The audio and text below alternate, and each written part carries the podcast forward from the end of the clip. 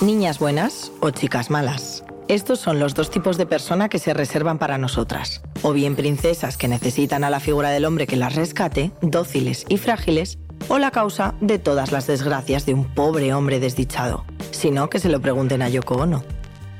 Por otro lado, están todas aquellas mujeres que para salirse de lo que la sociedad tenía reservado para ellas, se dedican a replicar lo peor de la masculinidad más tóxica. Esto supone bloquear sus emociones, obviar la responsabilidad afectiva y huir del compromiso. El gran hándicap es que estas mujeres son percibidas como desgraciadas y solitarias, personas que nunca van a conseguir tener una relación sana o estable. Son mujeres de usar y tirar para los hombres cuyos sentimientos y emociones no importan porque, entre comillas, ellas son las que no salvaguardan su dignidad.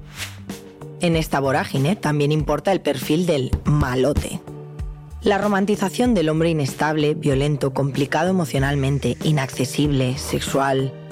Estos atributos se entienden como atractivos, como símbolos de lo que implica ser libre y digno de hacer lo que se te antoje, sin importar que alguien sufra. En nuestro imaginario, las mujeres poderosas han sido percibidas como perversas y competitivas.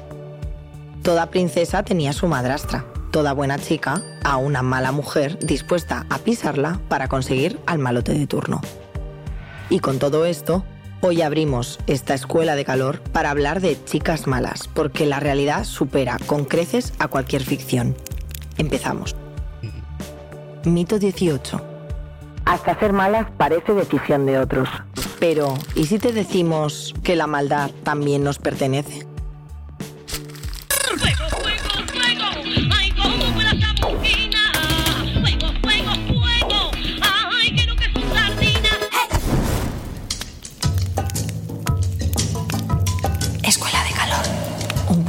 De Bloom. Bienvenidas un día más a un episodio de Escuela de Calor. Además, hoy eh, tenía muchas ganas de, invitar a María Oliver, que es investigadora, experta en bandas y autora de Latin Queen. Bienvenida, gracias por estar con nosotras. Muchas gracias por la invitación. Bueno, a ver, ¿de qué va el episodio de hoy? El episodio de hoy es súper, súper interesante porque yo creo que a todas en algún momento de nuestra vida nos ha llamado el lado oscuro, ya sea el ajeno o a nosotras el nuestro. Entonces, bueno, pues sin más eh, enrollarme, que yo tiendo mucho la chapa, eh, vamos allá. María, ¿qué es una chica mala en comparación a lo que nos han vendido que esto es? Pues es complicado, pero yo, normalmente pensamos que una chica mala es eso, una chica que se sale de los parámetros que socialmente están establecidos para, para ellas, ¿no? Una chica mala es una chica, por ejemplo, una chica violenta o una chica que utiliza en según qué momentos o en según qué situaciones la violencia, ya sea como forma de defensa o como algo que ella considere defenderse, o simplemente, o en muchos casos, eh, alguien que hace comportamientos o que tiene comportamientos que tenemos bastante normalizados en los chicos, pero que cuando lo hacen ellas se están saliendo de todo el rol, ¿no? de todo el estereotipo que, está marcado. Incluso podemos hablar a veces de, malas mujeres, ¿no? de las mujeres malas, que siguen siendo las que se salen del estereotipo, pero además simplemente son las que es que no quieren seguir sometidas o las que no quieren seguir cumpliendo patrones que, se nos han impuesto y que nadie nos ha, nos ha preguntado por ellos.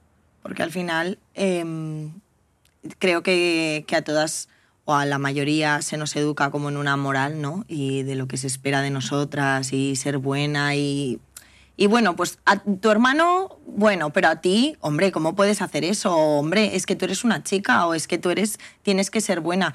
Que al final, ¿qué situaciones son las que nos empujan a, ir por ese mal camino que también tiene muchísimas connotaciones súper moralistas?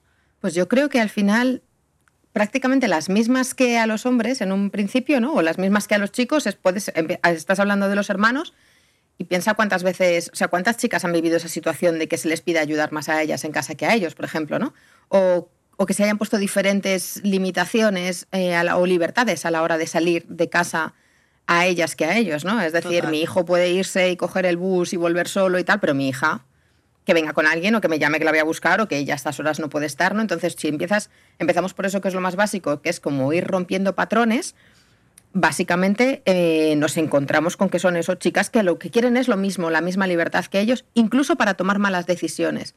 Y aquí me gustaría puntualizar una cosa y es que tenemos la tendencia, eh, sobre todo bueno, en el mundo ya en este en el que yo me he movido y en el que me muevo ahora trabajando, y es que a ellas les buscamos siempre una influencia externa, incluso para la maldad.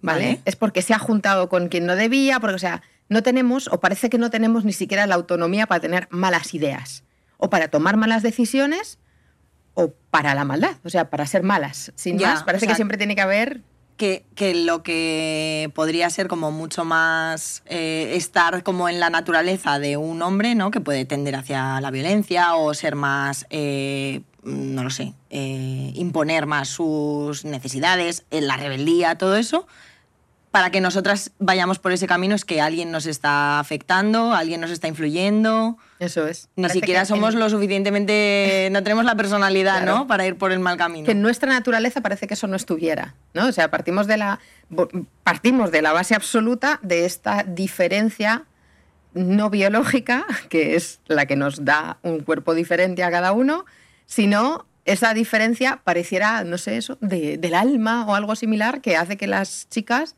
crezcamos mm, buenas, sanas y tranquilas por un lado y que los chicos siempre andan teniendo malas ideas y obviando toda la parte de, la socialización. Entonces parece que cuando hemos hecho algo malo, cuando nos convertimos en chicas malas, la culpa tiene que ser de otros. Otros en masculino en general, porque a nosotras eso no se nos puede haber ocurrido solas.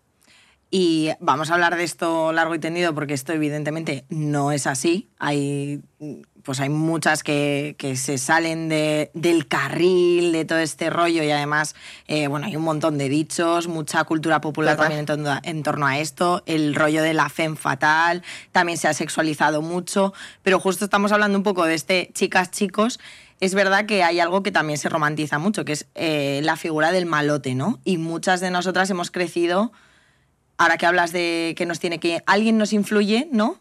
Muchas hemos crecido viendo esos malotes como gente mucho más atractiva, mucho más interesante, mucho más excitante. Totalmente. Y yo me sigo preguntando, o sea, ¿dónde está, no? ¿En, qué, en qué punto? Porque sí que es cierto que tampoco nos pasa a todas, ¿no? Yo tengo amigas que, pues eso, por ejemplo, digo, mentalmente están más estables que yo, porque a mí eso sí me ha pasado siempre. Y no sé cuál es la diferencia, no sé cuál es el motivo, no sé exactamente, tampoco soy yo psicóloga y no, no tengo las herramientas, pero sí la capacidad de analizar, sobre todo, bueno, en este caso desde el feminismo además, ¿por qué nos pasa eso?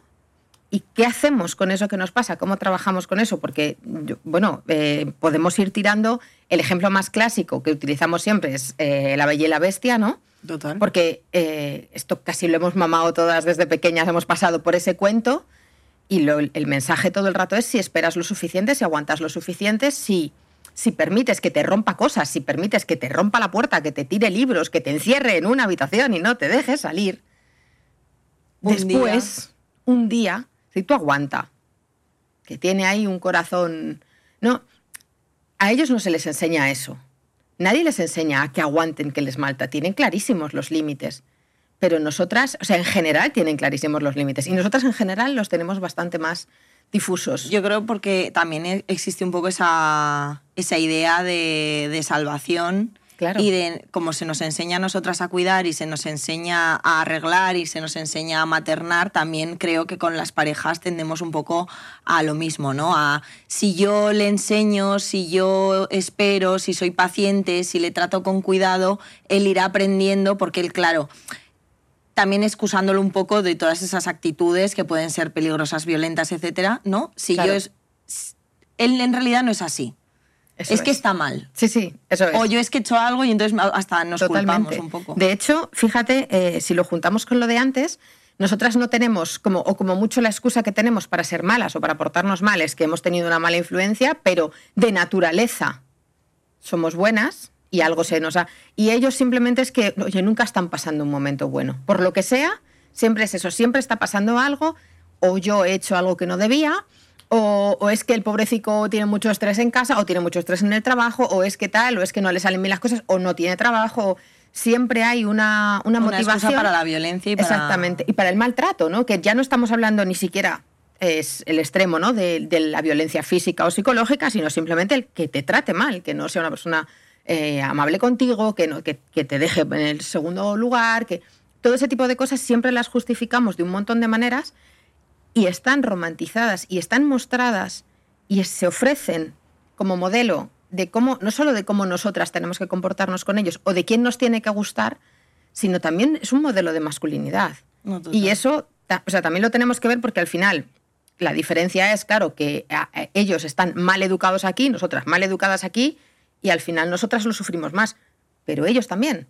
Es decir, si a ti te han enseñado siempre que esta es la forma de comportarte, que no muestres emociones, que siempre trates, es que al final eso te acaba pasando factura, primero porque vas a acabar solísimo. Esta masculinidad tóxica al final es quienes principalmente las sufren y en el último caso pues sería violencia machista, pero quienes también lo sufren son totalmente son los hombres porque no poder mostrar emociones, no poder llorar, eh, no cualquier actitud que sea sensible se puede tildar de es que vaya maricón. Exacto, sí, sí, totalmente.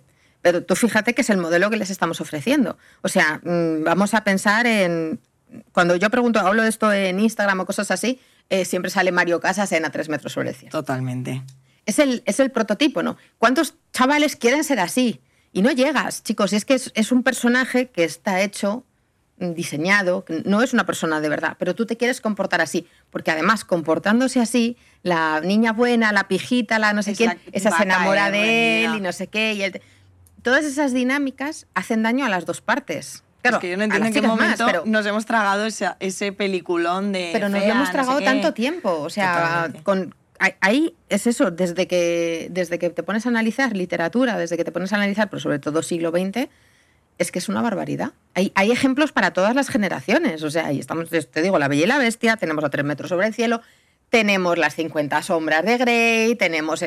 Y la ausencia absoluta, yo, esta me fascina también, que es de la ausencia absoluta de criterio en ellas. Crepúsculo. Vale. El vampiro de Crepúsculo no es que sea. Edward Cullen. Edward Cullen, o sea, no es un malote, pero es peligroso. Sí. A ver, un poco chulillo sí es. Pero, o sea, como que no es a lo mejor la imagen de malote. Es, más, como más eh, introspectivo, más tal, pero sí que es violento. Claro. Es o sea, es que es un monstruo. o sea, pero ella ella no tiene ningún tipo de sentido de autopreservación. O sea, el tío le está diciendo que te alejes de mí, que soy peligroso. Y ella, no, no, no, yo confío, no, no, no, yo. Eso lo puedes aterrizar a las chicas enamoradas de un malote o alrededor de un tío malo o incluso de un tío violento, cuando ellos también te dicen esas cosas, ¿eh? Ellos te dicen esas cosas para acercarte o te dicen esas cosas para para ser interesantes. Es que yo soy un tío, es que yo soy malo, es que yo soy peligroso, es que te, vendría mejor no hablar conmigo. Eso es y tú más ahí. O sea, ¿dónde falla todo para que en el momento que la primera vez que alguien te dice yo soy peligroso, tú no te des la vuelta y digas, pues ahí te quedas majo. Nos falla todo. que sería el instinto de supervivencia básico. Eso es. ¿Dónde está? Eso es. ¿Dónde está? ¿Cómo se ha desprogramado eso? Tenemos que eh, llamar a Conchi, que es que vas a flipar, porque hablando de a tres metros sobre el cielo, ella tiene un historión. Yo creo que nos lo va a contar. A ver, em, vamos a ver si nos coge el teléfono. Ay, Andrea, pensaba que me ibas a llamar más tarde, pero me viene deluxe. No sabes a quién se encontrará Pepi. Sorpréndeme. Al de la moto. Bueno, es que tienes que dejar de llamar así a tu ex, esto ya lo hemos hablado. ¿Tú te acuerdas cuando nos conocimos con ese aire de malote que me ponía como una moto, nunca mejor dicho? Pues lo que venimos hablando, muy a tres metros sobre el cielo la historia, sí, sí. Pero yo me hice la dura, ¿eh? No se vaya a pensar que soy una facilona. Conchi, y tampoco lo serías si fueras directa al grano. Ay, sí, hija, ya lo sé, tienes razón. Pero el caso, que era todo detalles y atención, me venía a buscar todos los días, me traía flores, pero cuando le dije que sí, fue como las doce para la Cenicienta. Se convirtió en calabaza. Y tanto. Cambió las flores y los paseitos en moto por no quiero usar condón que me aprieta. Que si depilada estás más guapa, en fin, que me salió rana el muchacho. Bueno, esto ya lo hemos hablado. mejor sola que mal acompañada. Toda la razón. Ahora que estoy con José Luis, veo que eso de ser un malote ya huele a rancio. Que empieza muy bien, pero acaba siempre fatal. Oye, ¿y qué ha hecho Pepi al encontrárselo? Ah, ni le ha mirado, vamos. Menudo cucaracho. Oye, Conchi, me encanta, pero hablamos para la próxima, ¿vale? Vale, un besito. Venga, bye. Bye. Es que esta tiene un buen ex un buen H. Todas tenemos un buen ex, por lo menos uno. Totalmente. Y además, si no entra dentro como del perfil peligroso, yo creo que, que, sí que muchas veces nos hemos acercado, o por ejemplo, yo nunca he estado con un prototipo, un prototipo de peligro, pero sí esas actitudes que sabes que te están haciendo mal, yo creo que son como un imán para que tú acabes como más en, el, más en el pozo cada vez, porque pones muchísimo de tu parte para salir de ahí y entonces cada vez estás más dentro de una relación que a ti no te está haciendo bien. Claro, y además es que no, porque no tenemos herramientas. Si es que el problema es que muchas veces esto se ve, por ejemplo, con las mujeres que, han pasado, que, han sobrevivido una relación de malos tratos y entran en otra, y en otra, y en otra. Y dices, ¿es que le gusta? No, es que no tiene herramientas. Es que no... Que no, las no puede detectarlas a tiempo y cuando claro, esto es tarde. Eso es, y claro, y además que no has analizado, no te has parado. Yo, yo tengo que hacer, yo ese análisis lo tengo que seguir haciendo todo el rato. Yo sigo pensando de cada vez espera, porque María, estás yo creo que es muy interesante que, quien nos escuche y quien nos vea eh, sepa que al final tú has hecho toda una investigación sobre tema bandas, pero también has vivido muy de cerca ese universo y yo creo que nos puedes hablar muy desde tu caso desde lo que ves ya a posteriori de esos entornos hostiles, eh, cómo terminas o ese imán que nos lleva hacia ellos, si necesariamente es por un hombre o por una mala influencia y en qué se diferencia un poco de ese camino al de un hombre. Pues, a ver, bueno, por orden.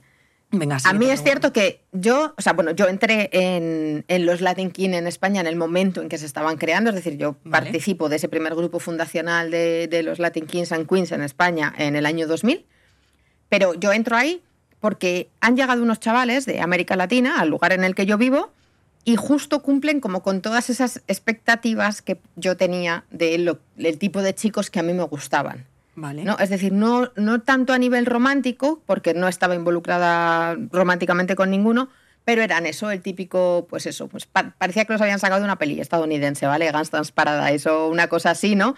Eh, la ropa ancha, la música rap, hip hop, tal, que era lo que a mí me gustaba, y eran pues a ver como los que, los diferentes, ¿no? En ese momento que tampoco había muchos chavales migrantes por la zona y demás.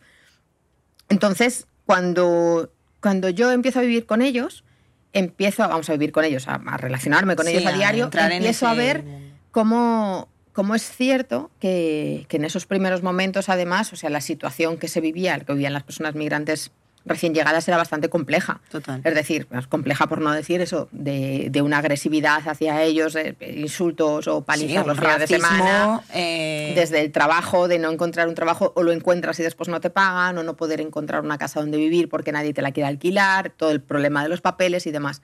Entonces yo empatizo mucho con esa parte, ayudo en lo que puedo, ¿no? En temas, pues, por ejemplo, sobre temas burocráticos y demás, pero empatizo muchísimo con, con esa figura, ¿no? Porque además, claro, dan el hay un perfil ahí maravilloso que es el de el tío malote tal, pero además pobrecitos que necesitan que se ayuda. con unos problemas y que tú ahí puedes entrar como eso es voy a ayudarte. Exactamente. Entonces me encaja todo. A mí me encaja todo y yo entro a formar parte de ese primer núcleo, pero también porque a mí me llama la atención, o sea, lo que yo lo poco que yo sé de la organización, lo sé porque me lo cuentan y porque bueno, y por un documental que hay de la de la HBO en Estados Unidos de los 90 que también es como, o sea, llama muchísimo la atención. Es un documental sobre los Latin King que tú ves allá miles de personas en la calle, las imágenes. O sea, que casi te hizo más efecto positivo que negativo. Claro, en ese momento sí, en ese momento sí. Me, me llamaba todo, es decir, y siempre he luchado, en cambio, toda la vida. De hecho, incluso cuando entré en prisión, me decían, eh, algunos compañeros decían, yo me echo la culpa por ti,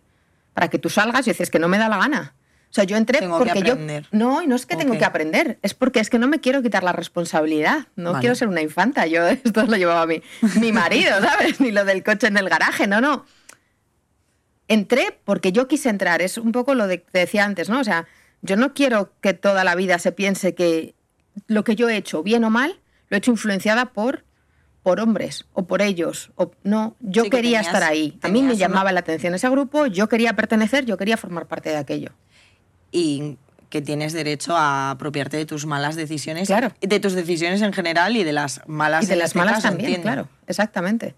Y, en ese inicio de los Latin Kings, Queens, tú eras consciente, o tú entiendo que en ese momento iniciaste como más tu camino de rebeldía. Claro, claro, sí, es porque de repente ese es un espacio propio, ¿no? Es un espacio propio no controlado por personas adultas, personas de tu familia, personas de la escuela, sino es de repente ese es como tu propio espacio, agencia propia, em, decisiones propias, sin eso, pues sin, sin, control adulto a tu alrededor. Entonces, claro, también es como es en un adolescente, o yo tenía 18 años, y eso es muy llamativo. Total. y, y tú eras lo que se suele decir una mujer en un mundo de hombres o realmente había muchas más mujeres como tú? ¿Había más chicas como tú? Al principio solo yo. ¿Vale? Y después ya sí que fueron entrando, primero fueron llegando algunas que ya pertenecían, no habían pertenecido también en América Latina y se fueron uniendo aquí y después fueron entrando más mujeres también, pero vamos, las bandas son un entorno muy, muy masculinizado, estamos hablando de que nunca hemos detectado más de un 20% de mujeres como mucho en el total de, de cualquiera de estos grupos. Vale. ¿Y, ¿Y, tú en ese momento te sentías más vulnerable o más fuerte? No, te sientes más fuerte, claro. Claro, primero porque todo ese contexto como de, mm, de exposición social en el que tú eh, perteneces a un grupo muy grande o a un grupo que está creciendo, que se hace respetar así con todas las comillas del universo, ¿no? Eh, que estás del lado de los chicos que todo el mundo mira, de la gente que todo el mundo quiere acercarse a ellos, tal, eso te hace sentir, pues eso, en, una posición como más elevada. La vulnerabilidad no ni te la planteas. Al revés. Al revés, claro, sí, sí, en ese momento no, no te sientes vulnerable en absoluto, al revés. Y gente que, porque al final en nuestro mundo, pues eh, la mujer tiene un, está como un escalón por debajo en temas de, pues, como, pues el patriarcado nos, nos relega un poco a un segundo lugar, menos protagonista. Em, y hay otras, otros colectivos, porque aquí en Escuela de Calor hablamos mucho de temas de educación sexual y de, también hemos hablado mucho de género y tal. Em, colectivos tipo el, eh, gente que le gustan, pues eh, estoy hablando de homosexuales, personas bisexuales, abiertamente otro tipo de sexualidad. ¿Esto se veía dentro de esos entornos? Bueno, también en los años 2000, ni en ese ni en ninguno. Pero ni ahora, que es lo tremendo, que a lo mejor estamos pensando en que en los años 2000 o que hay grupos que tienen organizadas como su normativa, su literatura y demás desde hace pues, 50 años, no puedes entender que haya cosas que fueran del contexto y que se absorbieran como del contexto y que hayan ido cambiando. Pero si el contexto ha ido cambiando, que yo quiero creer que sí, algo, ¿no? Una parte ha cambiado, aunque nos queda mucho por hacer en tema homofobia y demás, eh, en estos grupos lo, lo máximo que llegan es a la tolerancia, pero fuera. Sí, no es parte del, Dentro, del, grupo. Eh, es, inadmisible completamente, vamos. De hecho, el único caso que yo he conocido abiertamente, por supuesto, de, de, una persona, un chico que fuera, que fuera gay y estuviera en el entorno de nuestro grupo, estaba en el entorno y relegado otra vez con las mujeres, porque es el lugar, ah, vale. el único lugar al que podía pertenecer. Era medio peligroso, no era... Totalmente, sí, sí, sí. no estaba al nivel, Dios mío. Y, el, y tú en tu libro hablas de ese ascenso, caída y renacer y yo creo que merece la pena también entenderlo porque estamos hablando, o todo el episodio va un poco en torno a ese, cómo te atrae eh, el concepto de, de masculinidad, más peligrosa, la, la violencia, y nosotras también cómo abrazamos ese camino cuando queremos pues sentirnos un poco más eh, poderosas, eh, mejorar en distintas esferas. Entonces, me gustaría preguntarte al final, ¿tú cómo acabas em, liderando esa sección más femenina o ni siquiera igual liderabas todo el, todo el grupo, no era solo las queens. Y ese nombre que, a ti, que tú te pusiste o te pusieron, cuéntanos cómo fue, cómo es ser mujer en ese mundo de hombres y, gobernar en ese mundo de hombres. Pues tiene, tiene dos partes. O sea, hay, bueno, te empiezo por el final, que es la parte del nombre, lo de la madrina, viene porque les, es el título, el título que se le da a la primera mujer del grupo en un nuevo territorio. Es decir, es algo así como, bueno, es como un título, una mención de honor, ¿no? Que, que siempre está ahí, porque eres, tú fuiste la primera. Luego puedes tratar o no de hacer valer ese título. Es decir, si tú lo quieres hacer valer, eh, tú quieres poner los galones encima de la mesa y decir conmigo, pues conmigo no se mete nadie y dentro de aquí nadie me da órdenes, más que los dos o tres que estaban allá al principio en la fundación con los que yo estaba, ¿no? Y, ellos además me respaldan y entonces yo al principio pensaba que tenía mucha más autoridad de la que realmente tenía. Lo que yo tenía era como un espejo de autoridad a nivel de grupo general y es porque quien, realidad, quien en realidad mandaba eh, me respaldaba. Si él no me hubiera respaldado o si él no hubiera dicho siempre mm, a María hay que hacerle caso y a María hay que respetarla, dudo haber tenido el mismo respeto o haber tenido la misma autoridad dentro del grupo. O sea que realmente era el reflejo de la suya porque él había puesto confianza ahí. Si no, no hubiera sido tan, tan así. Con las mujeres sí, porque con las mujeres era también no tanto una cuestión de posición, sino también una cuestión de, liderazgo y de carisma. Es decir, nos llevábamos bien, eh, yo, esto me, siempre me sale súper mal decirlo, pero me da vergüenza, pero tengo, siempre he tenido buena capacidad para, lider, para liderar. Entonces, era, íbamos por otro camino distinto, nos andábamos alejando bastante de la violencia, tirábamos de ellas bastante hacia fuera de la violencia, y eso era algo que ellas también agradecían, y un liderazgo positivo. Entonces con ellas sí que tenía esa, esa otra forma de relación que con ellos no. Con ellos tienes que ser más masculina, o sea, para que se imponga tu criterio o se impongan tus decisiones, tienes que actuar más de una forma más masculina, o más masculina, entre comillas también, por supuesto, que, que, con ellas con las que puedes tener una relación más, más abierta y más cercana. O sea, em, al final tú eras un poco mano derecha o ese más líder carismático que tú tenías por encima era quien te apoyaba, entonces con ellos, con los hombres, tú potenciabas ese carácter de poder masculino y lo irradiabas. Y, y, en las mujeres cómo era, porque me estás diciendo nos alejábamos de la violencia. Todas esas cosas que se entienden por una buena mujer se mantienen hasta en un entorno que en teoría es malo. Sí. Eh, y de hecho es curioso porque muchas mujeres llegan a estos grupos huyendo de una presión en casa, de un sometimiento en casa, en los peores de los casos, en España no he encontrado tantos, pero en otros países sí, de malos tratos en el hogar o incluso de abusos en el hogar, ¿no?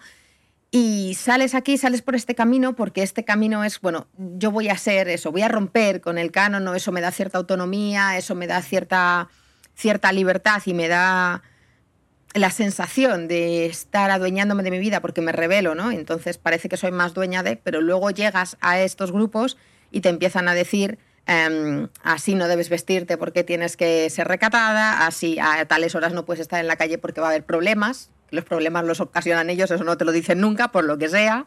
O sea, eh, también existe esa, esa cantinela dentro totalmente, de un... Totalmente. Yo, de hecho, eh, yo estuve en el grupo eh, entre el 2000 y el 2000 tres más o menos eh, bastante implicada cuando empezaron las, las, peleas de bandas como tal que se han conocido aquí, ¿no? empezaron a aparecer otros grupos y había violencia en la calle.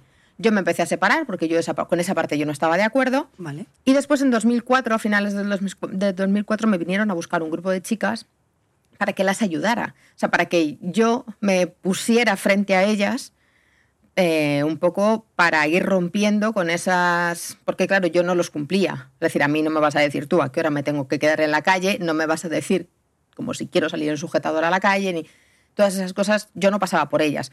Pero yo tenía esa posición que ellas no. Entonces vinieron a buscarme para que yo las respaldara. Fuiste la, la líder rebelde de las mujeres. Totalmente. Claro, y de hecho sí, eh, estuvimos haciendo eso pues poco a poco, separándolas a ellas un poco de esas dinámicas y permitiéndoles su propia autonomía, cometer sus propios errores, eh, y elegir un poco su propio camino. Y entiendo que, bueno, me estás contando un poco también cómo te alejas de, de, la banda y entonces ese grupo que te viene a buscar os termináis como llamando las reinas, ¿no? Claro, o sea, somos, es que todas las mujeres que pertenecen a los Latin Kings, o sea, son los Latin Kings, los miembros masculinos son los reyes y los miembros femeninos son las reinas. Vale. Pero lo que estábamos ya un poco, la idea era mm, separarnos completamente.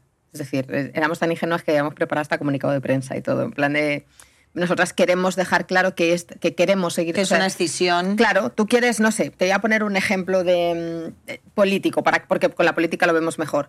Tenemos el Partido Socialista, ¿no? Y luego tenemos por ahí a las feministas socialistas discutiendo cosas de su partido que no les gustan, ¿no? O que, y lo hacen en público y hacen su propia, su propia agrupación, tal, pero no se salen del partido. ¿Por qué no te sales? Dirías, si no estás de acuerdo, ¿por qué no te marchas? Esto es siempre, siempre esa discrepancia está ahí. Pero tú dices, es que también es mío y no me da la gana. Vale. O sea, no quiero ceder el espacio porque yo también he luchado para estar aquí, porque yo también siento que esto es mi familia, que esto me pertenece Y yo también creo en los principios y en las bases de esta organización. Sí, porque no te vas creo- tú. Eso es, claro. Creo que Tengo podemos hacerlo mejor. aquí. Exactamente. Entonces no te vas. Como mucho te alejas y te mantienes Y te firme. organizas. eso es, aquello por lo que tú has entrado y por lo que tú has creído.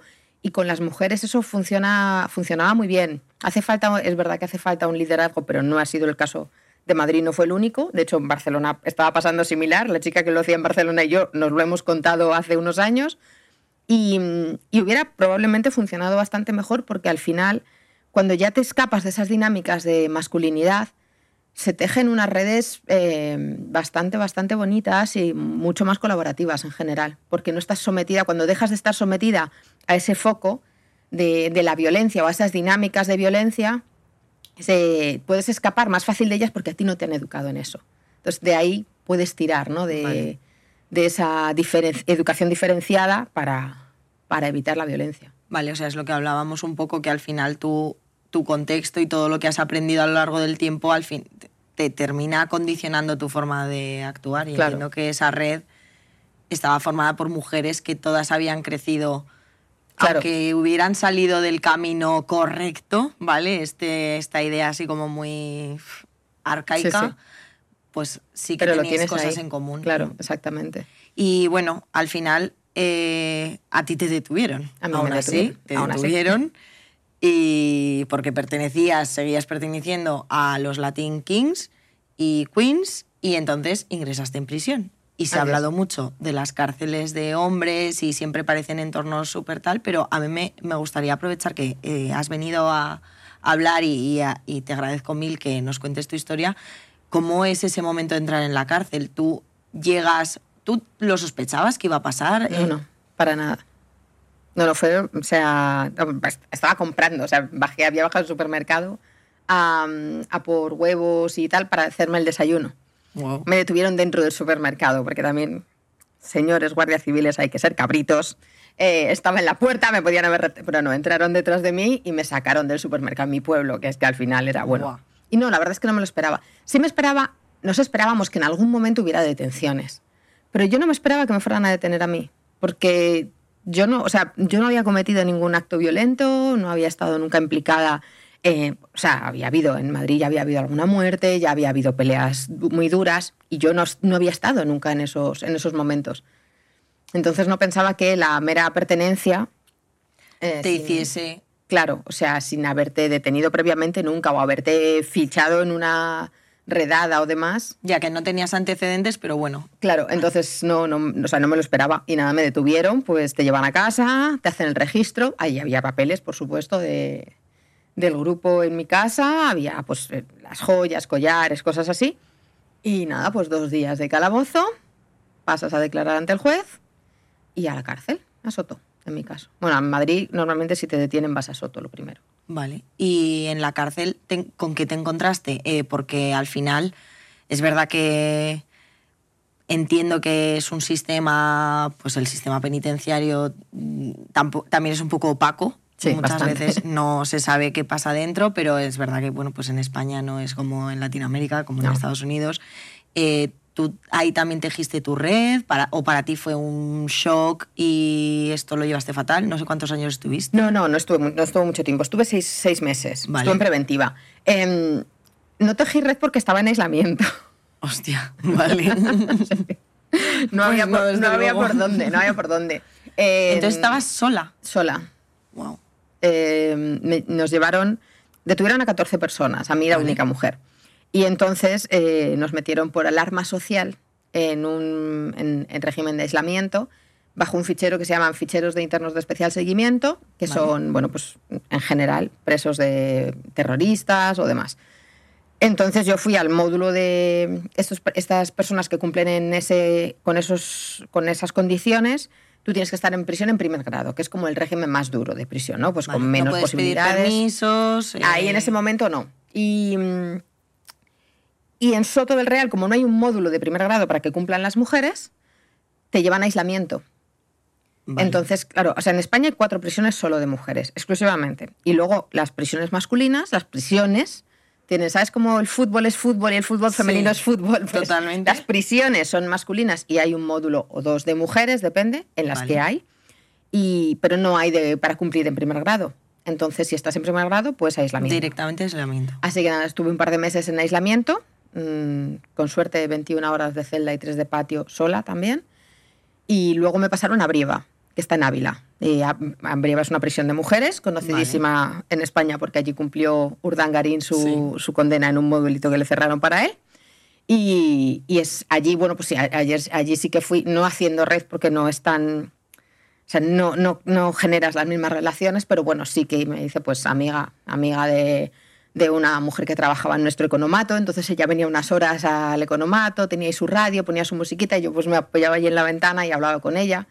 También con una presa vasca que tenía una condena pequeña y que estaba allí durante, pues llevaba allí unos años, le quedaba poquillo para salir y, y pues gente con la que tienes que hablar o con la que yo pude conectar y con ellas dos, de hecho, sobre todo, pues las personas con las que yo podía hablar para, sobre todo para no volverte loca. Y esto, claro, eh, a la cárcel vivimos en una sociedad como muy punitiva de si vas a la cárcel es que has hecho algo malo y entonces eres mala. Malísima. ¿Tenías algo en común con esas mujeres? ¿O tú te veías reflejada en algo de, de lo que ellas hacían? Sobre todo, o sea, un poco en la cuestión de la, de la toma de decisiones. ¿no? Es bueno, hemos tomado ciertas decisiones, ¿no? Hay, hay un libro que se llama Carne apaleada, que me recomendó una, una compañera mía en un club de lectura, eh, que tiene una frase que dice, son mujeres que tuvieron que elegir y eligieron. Y al final, bueno, pues has tomado malas decisiones y tienes que, que tirar con tus malas decisiones, ¿no? Y en ese caso, con, con ellas, un poco lo que más tenía en común, sobre todo, era la idea de hemos tomado malas decisiones, tenemos que cumplir con la parte que nos toca, pero eh, no queremos seguir con esta vida más allá de este momento de, en el que nos está tocando vivir ahora. Entonces vale. a lo mejor por eso conectábamos también un poco más, de decir, bueno, cuando salgamos de aquí sigue habiendo vida y... Y hablemos de ese salir, ¿no? Para ti entiendo que es esa, esa es la parte del renacer. Cuando sales, ¿tú qué haces? ¿Cortas? Yo te diría que no. ¿Vuelves? No es el... Todavía no. ¿Sabes por qué? Porque parece que dices, bueno, has entrado a la cárcel, has tocado fondo, sales, ya está, venga, ¿y qué va? O sea, yo he estado después de entrar en la cárcel en 2006, yo he estado de procesos judiciales hasta 2010, un poco más, porque fue vale. un juicio, se suspendió ese juicio, hubo que repetir el juicio, luego hasta que sale la sentencia, luego recurres. A mí me, me pusieron dos años de condena, ¿vale? Pero he estado arrastrando consecuencias judiciales hasta este año, hasta vale. abril de 2023. Me detuvieron en 2006 por dos años de condena, ¿eh? que no he matado a nadie, ni, ni siquiera. Tengo dos años de condena por asociación vale. ilícita. O sea, como son, ¿qué? 16 años. Ahí tirando de. Claro, es que es mucho tiempo. Entonces, cuando sales, tampoco sabes qué hacer. Porque el problema es, primero, no puedes hacer muchos planes porque de todas maneras estás esperando vale. un juicio, estás esperando una sentencia. Ya cuando sale el primero y son dos años y luego mandan repetir, pues ya sabes que, bueno, ya no vas a solo te van a meter como mucho esos dos años, o eso es lo que parece, pero sigue siendo, no quieres que nadie sepa quién eres, no sabes que nadie, no quieres que nadie sepa qué es lo que has estado haciendo o, porque, o que has estado en la cárcel, entonces al final te cuesta recuperar la vida. Y eso es como más difícil de explicar porque no, no, hay cómo, no hay cómo ponerlo, o sea, blanco sobre negro, es decir, he estado en prisión y ahora soy otra persona. Por eso, porque el estigma de haber estado en prisión pesa muchísimo. No, claro. Entonces, a mí, yo te diría que hasta que no empiezo casi a trabajar en la universidad y demás, no, no empiezo a, a, a ponerme de pie otra vez. Vale. Entonces, cuando saliste de la cárcel, ahí estabas en un momento donde la sociedad ya te veía.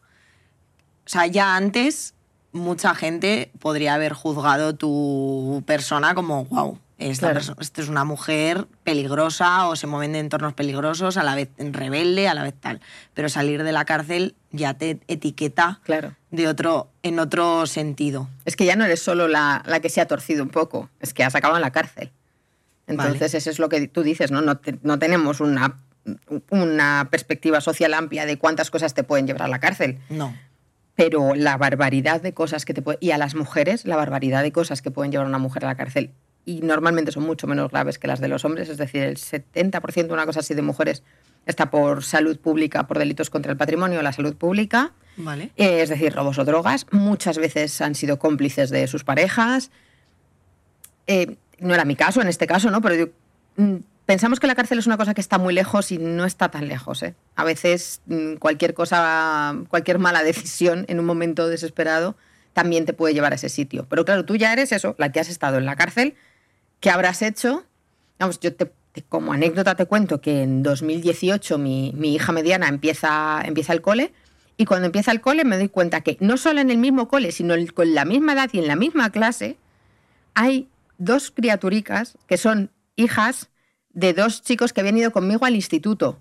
Yo me quería morir, porque yo decía, ¿y si se acuerdan de esto? ¿Y si saben lo que tal? ¿Y si...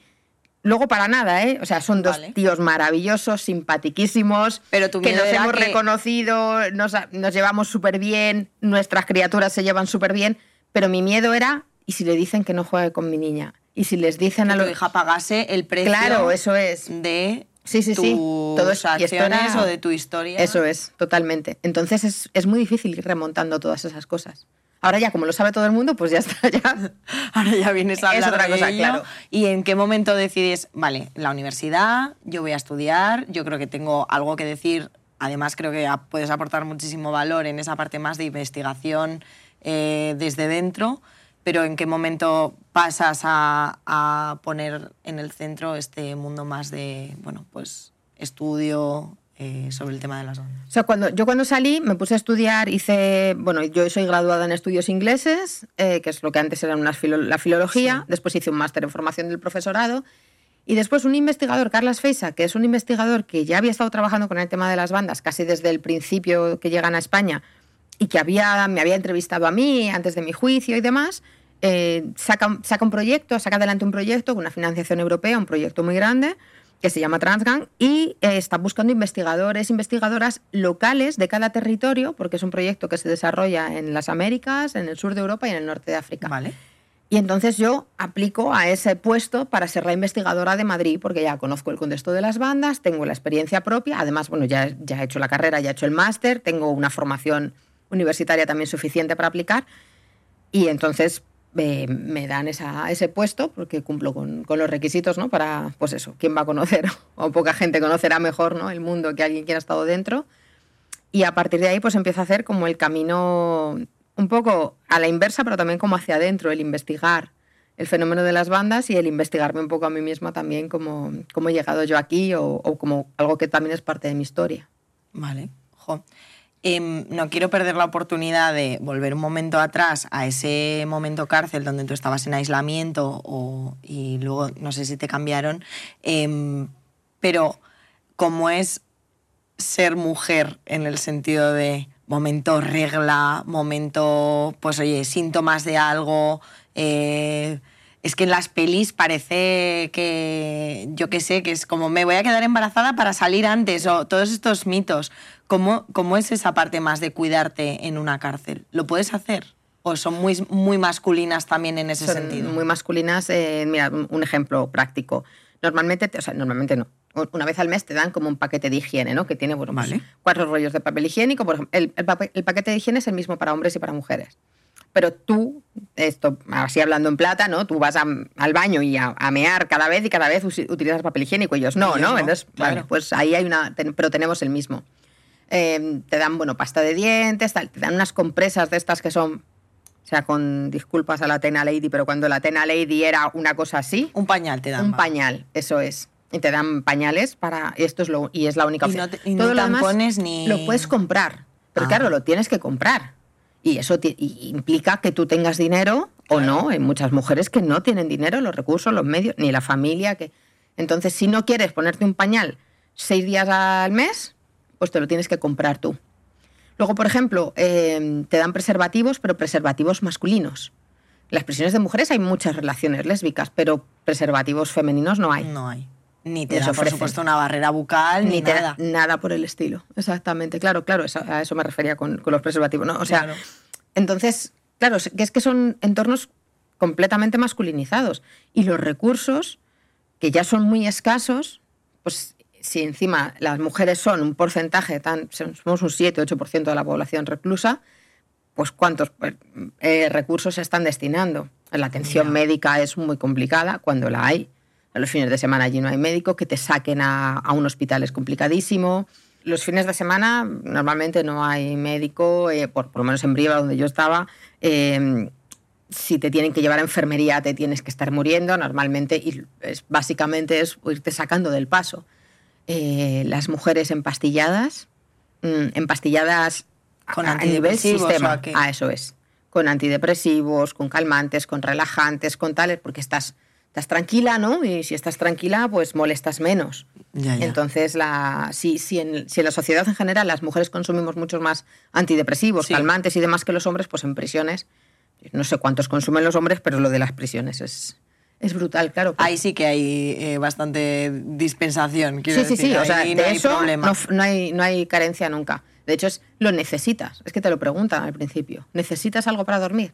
¿Necesitas algo tal? ¿Necesitas? No necesito nada, no quiero nada, no yo no quiero depender, pero claro, estás hablando de mujeres también que en muchos casos vienen de contextos de drogadicción, o que eran drogadictas, sí, sí. son drogadictas y demás, y, y, así estás, pues eso. Claro, no hay más que parches, pero no hay terapias a largo plazo y con suficiente personal para que esto funcione, para que dejes... Así que, claro, pueden ir dejando las drogas, tienen la metadona, pero no hay un trabajo sistemático que realmente ya. ayude. Y a nivel médico ya te digo que lo justito para que no te mueras. Las internas todos los meses les dan un lote, un lote higiénico, bueno, igual que a todos los internos, que consiste en dos o tres rollos de papel higiénico, jabón, de ducha, champú, pasta de dientes, maquinillas de afeitar, preservativos y lubricante. Además, a las internas se les da compresas, de las compresas estándar. Un paquete de compresas todos los meses. Mm, Luego, aún así, si necesitan más artículos, necesitan más productos, existe un pequeño supermercado que se llama Economato, donde venden compresas y, bajo pedido eh, suelen tener tampas y salva slip. Bien es cierto que son artículos con un precio elevado. Aquí traen productos con el precio que hay en ese momento en el mercado, que provoca este elevado precio, que las internas no lo compren, porque ese dinero pues lo tienen que gastar en, en otros productos que, les, que necesiten más. Hay que tener en cuenta que en la prisión las internas no tienen acceso a comprar nada más que los productos que se les ofrece desde la propia institución. Y esa parte que decías de relaciones, hay muchas relaciones entre mujeres. Eh, por su, bueno, entiendo que no te dejan pasar juguetes sexuales de ningún tipo. creo.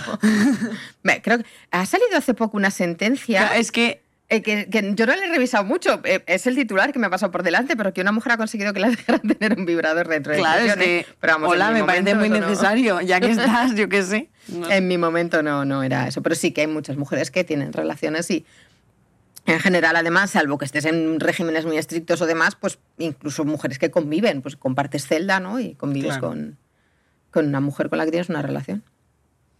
Me encanta que salgamos del momento cárcel masculina, la verdad. O sea, lo siento porque no, no, sí, sí. no creo que fuera una experiencia para nada mmm, agradable, pero el hecho de, de dar visibilidad a otras, eh, otros escenarios o otras cosas que no se ven, que es que el momento pastilla de jabón, cárcel de hombre, sí, eh, tal, es todo como muy... Total que al final, jo, pues es que las mujeres, lo que tú decías, quizá también está más cerca la cárcel de lo que podemos imaginar y hay muchas necesidades de gente que está ahora mismo ahí dentro que, tiene, jo, pues que es que necesita un tampón, que es que es indigno, te diría, no poder llevarlo si, si, solo si lo puedes pagar. Totalmente, y que, y que nada de todo eso, o sea, hay algunas limitaciones que son hiperabsurdas y que lo que hacen es eh, pues rebelarte más contra el sistema, enfadarte y todo eso al final evita después que tú entres en procesos también de reinserción, en procesos de yeah. reeducación, porque tú ya estás enfadada con todo. Es decir, porque si me, me prohíbes lo más básico, lo más estúpido,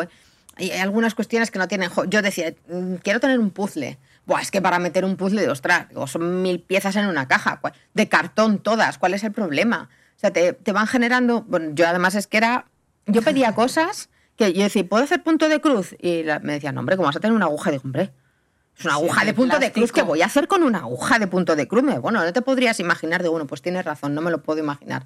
Pero es que a mí esto me relaja. Yo tenía la celda que la vez que me trasladaron yo decía, no puedo con la maleta.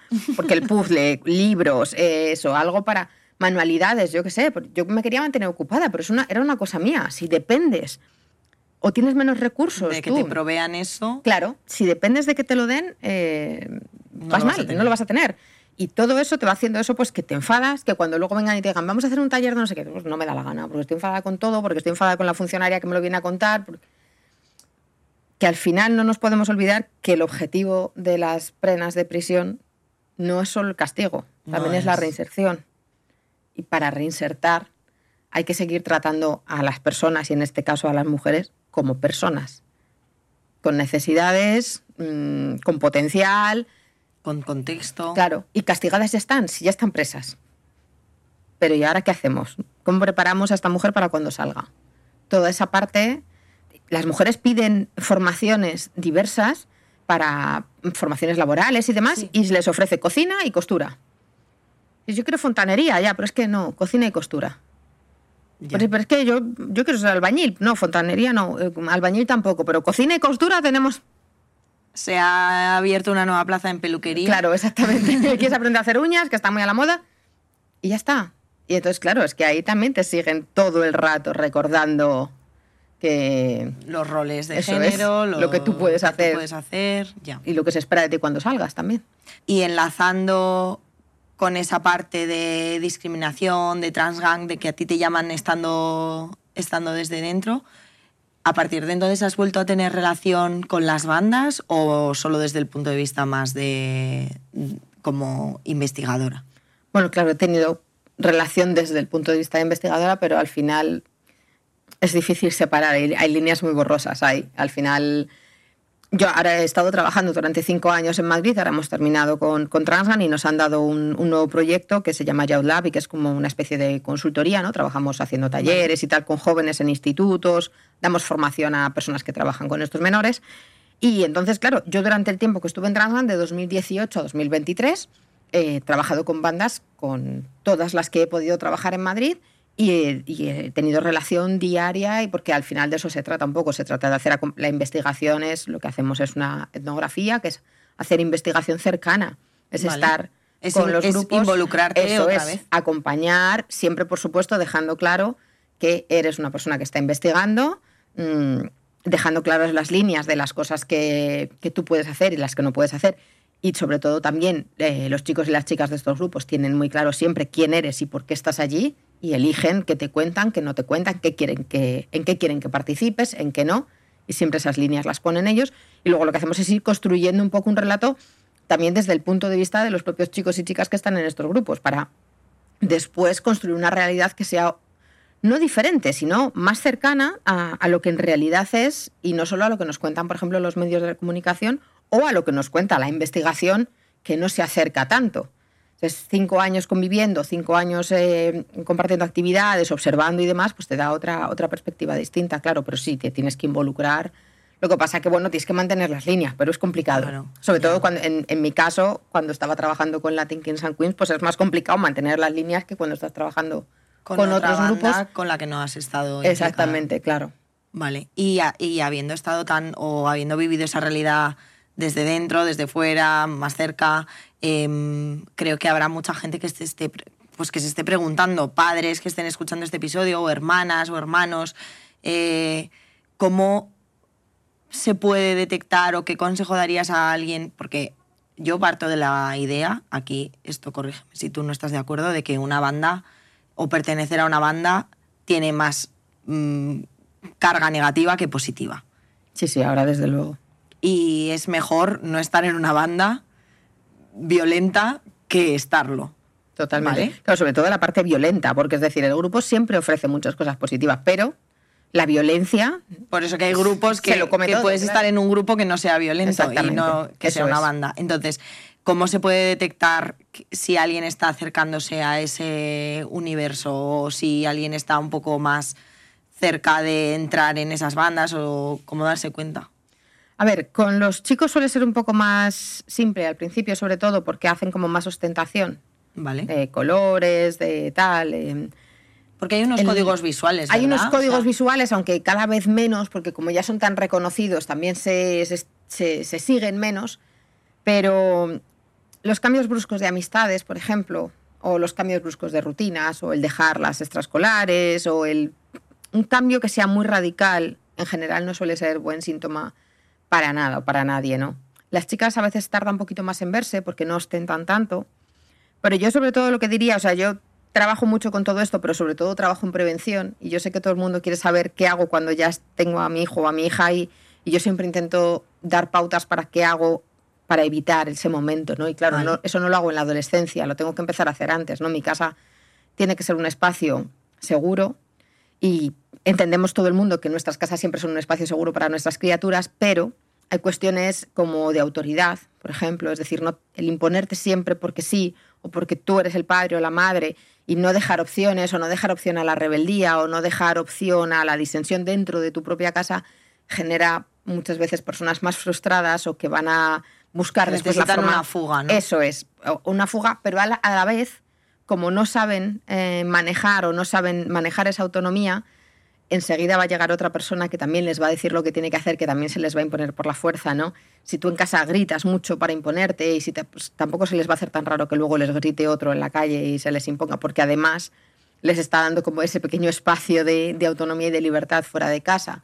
Entonces, y generar lazos fuera del tejido familiar, pero que también sean seguros, es decir, el, el equipo de fútbol, el grupo de scouts, el grupo de, no sé, es decir, eh, gente Sí. que, la gente Grupos de creyente, amigos. los grupos de la iglesia, por ejemplo, que me gustan mucho en el sentido de que eh, mezclan chavales de muchas edades. Es- Vale. Yo soy atea completamente, ¿eh? pero No, trabajo con, sorprendiendo, he pero- trabajado con, con- he tra- vamos, de hecho, he trabajado con muchas, con muchos grupos de iglesias porque me han llamado para trabajar el tema bandas, que también les preocupa.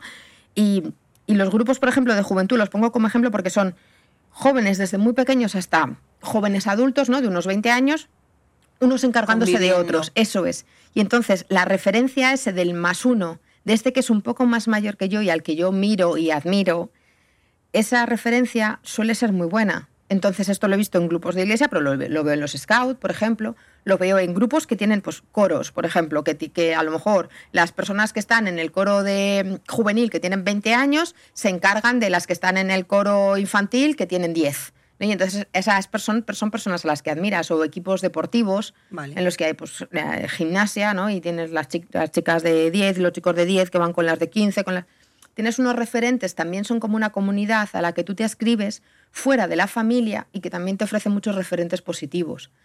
Estos niños burbuja de casa, de niño solo, niño en casa, yo tengo tres. Yo entiendo que saber que están en casa es una paz, Te da paz.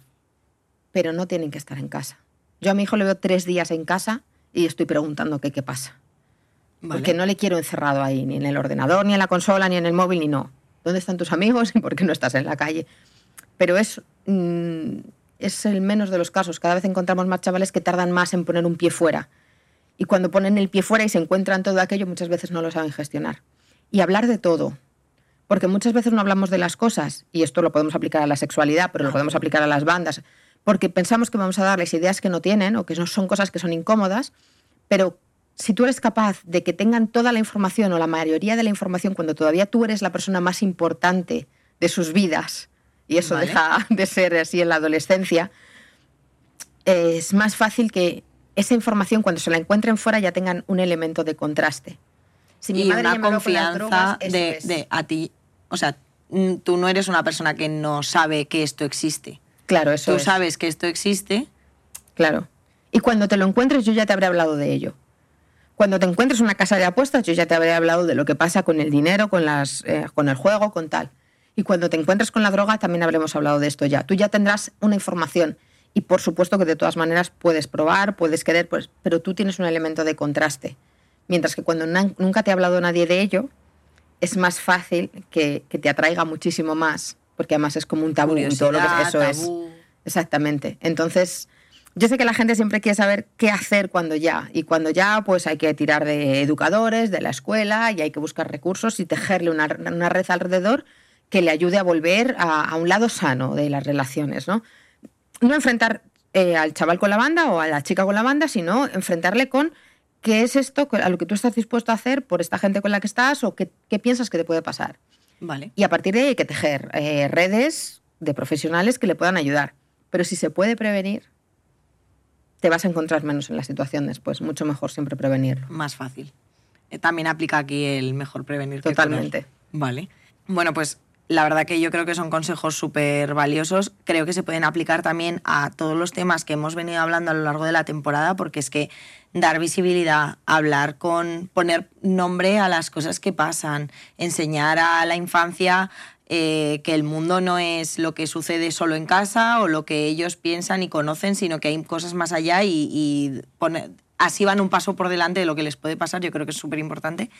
Y estamos llegando hacia el final del episodio y como en todos los capítulos, tararán, tengo por aquí nuestro papel para que escribas un mito que quieres que arda y que, bueno, pues esas cosas que quieres que desaparezcan ya de nuestro imaginario colectivo, que es que hay miles de mitos con los que crecemos sin darnos cuenta y que luego pues acabamos reproduciendo. Pues oye, muchísimas gracias María por tu tiempo, por tu rato, por tu generosidad, por contar la historia, que hay gente que le cuesta más abrirse. Eh, nada, yo creo que es súper necesario. Muchas gracias a ti por invitarme. Muchas gracias. Y a todos los demás por escucharnos. Por supuesto. Y ya sabéis, no os vayáis a, por el H de turno. Por favor, señoras. Por favor. Busquemos otras cualidades. Busquemos otra forma de educarnos, de educar a las niñas. Busquemos otros ejemplos que tenemos muchos, cada vez tenemos más también, ¿eh? yo soy optimista. Yo también. Pues muchas gracias. Hola, soy Andrea Aznar. Has escuchado Escuela de Calor, un podcast de Bloom producido por Osmos Global. Puedes escuchar y ver este podcast en Spotify, Apple Podcast, Evox, YouTube y en las principales plataformas de audio y vídeo. Puedes seguirnos en arroba en Instagram y en TikTok.